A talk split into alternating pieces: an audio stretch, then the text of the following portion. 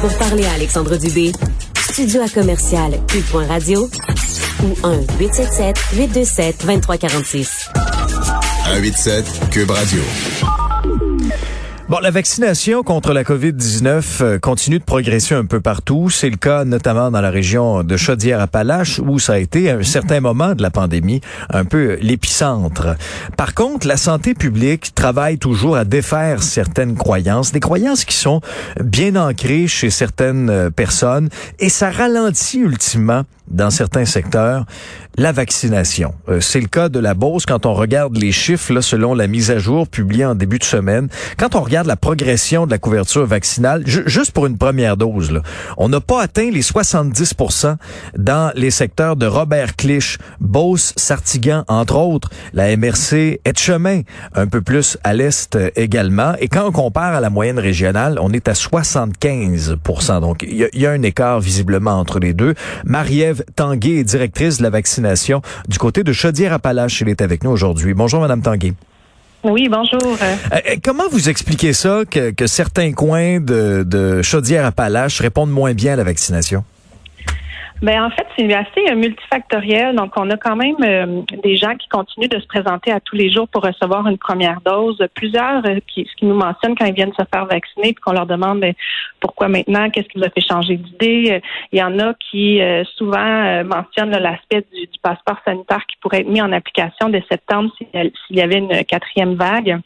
Donc, la crainte de perdre en, quelque sorte la liberté de pouvoir aller euh, soit dans les restaurants ou dans les commerces non essentiels font partie des arguments qui fait que les gens euh, décident d'aller se faire vacciner. Donc, c'est des personnes qui n'étaient pas nécessairement contre la vaccination, mais plutôt hésitants, euh, ne se, sentaient peut-être moins concernés et qui maintenant ben, voient vraiment les avantages de le faire. Il y a aussi euh, des, des, personnes qui, euh, un, un, mythe qui, qui, continue de circuler. Euh, c'est un secteur où il y a eu beaucoup de cas COVID positifs. Donc, les gens qui ont fait la COVID, plusieurs pensent qu'ils sont maintenant protégés, donc qui n'ont pas besoin de, de doses, alors qu'au contraire, c'est super important qu'ils reçoivent aussi une dose de vaccin pour s'assurer d'être adéquatement protégés, là, surtout avec l'arrivée du variant Delta. Donc, ça fait partie aussi des autres croyances à défaire. Ouais. Et il y a bien sûr ces, ces complotistes aussi, parce qu'il y en a partout tout, remarqué. Euh, mais ça, est-ce qu'ils sont plus durs à convaincre? Avez-vous euh, encore espoir peut-être de leur faire voir la lumière? Ben, en fait, ceux qui, euh, les, les, complotistes, comme vous dites, c'est sûr que probablement que leur idée, on aura beau mettre en place peu importe quelle initiative de vaccination, ce sera toujours difficile de les convaincre. Il y en a que leur idée est, faite, elle est arrêtée.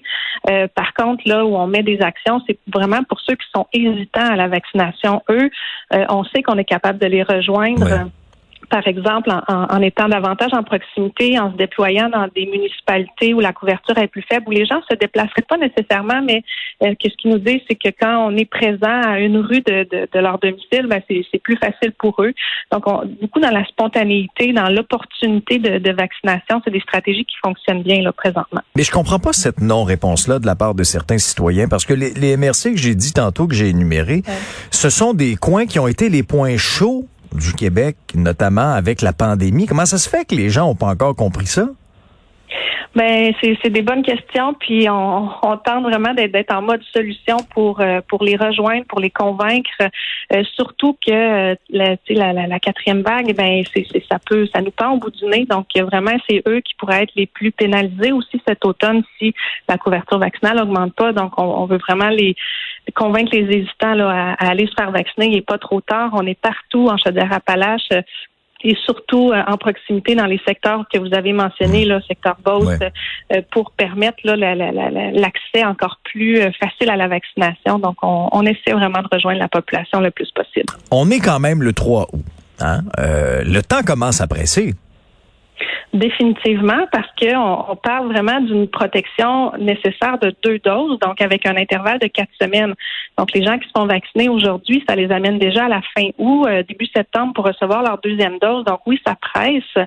Euh, d'ailleurs, on a encore plus de 17 000 personnes en Chaudière-Appalaches qui ont un rendez-vous en septembre Et ce qu'on souhaite, c'est qu'ils devancent leur rendez-vous au mois d'août euh, pour se protéger le plus rapidement parce que ça prend vraiment les deux doses pour être adéquatement protégé euh, contre le variant Delta, là, plus particulièrement. Mais il me semble que tous ces messages-là de santé publique, on les a entendus une fois puis une autre.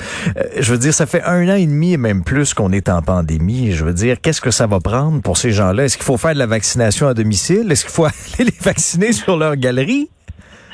Oui, ben on est pas mal rendu. Euh, c'est, pas très loin de vous rendu là, oui? avec, euh, avec notre vaccination de Vaxibus, nouvelle clinique éphémère hmm. dans les centres communautaires. On se rapproche de plus en plus, mais ça fonctionne se rapprocher de la population. Là, c'est on, va chercher beaucoup de premières doses comme ça. Euh, dans les milieux de travail aussi, on continue. Par exemple, on était dans un chantier de construction récemment. Ben, on a vacciné 17 personnes qui avaient pas encore reçu de, de première dose. Donc, ça, ah c'est quand même hein. efficace d'aller rejoindre les gens en proximité. Oui, ben moi je, je crois à cette approche-là aussi et ça, j'encourage. Puis ça, ça, a fait ses preuves aussi ailleurs, un peu partout au Québec, même dans les dans les événements, dans des événements culturels. Euh, on a vu même une clinique éphémère à la ronde en fin de semaine à Montréal.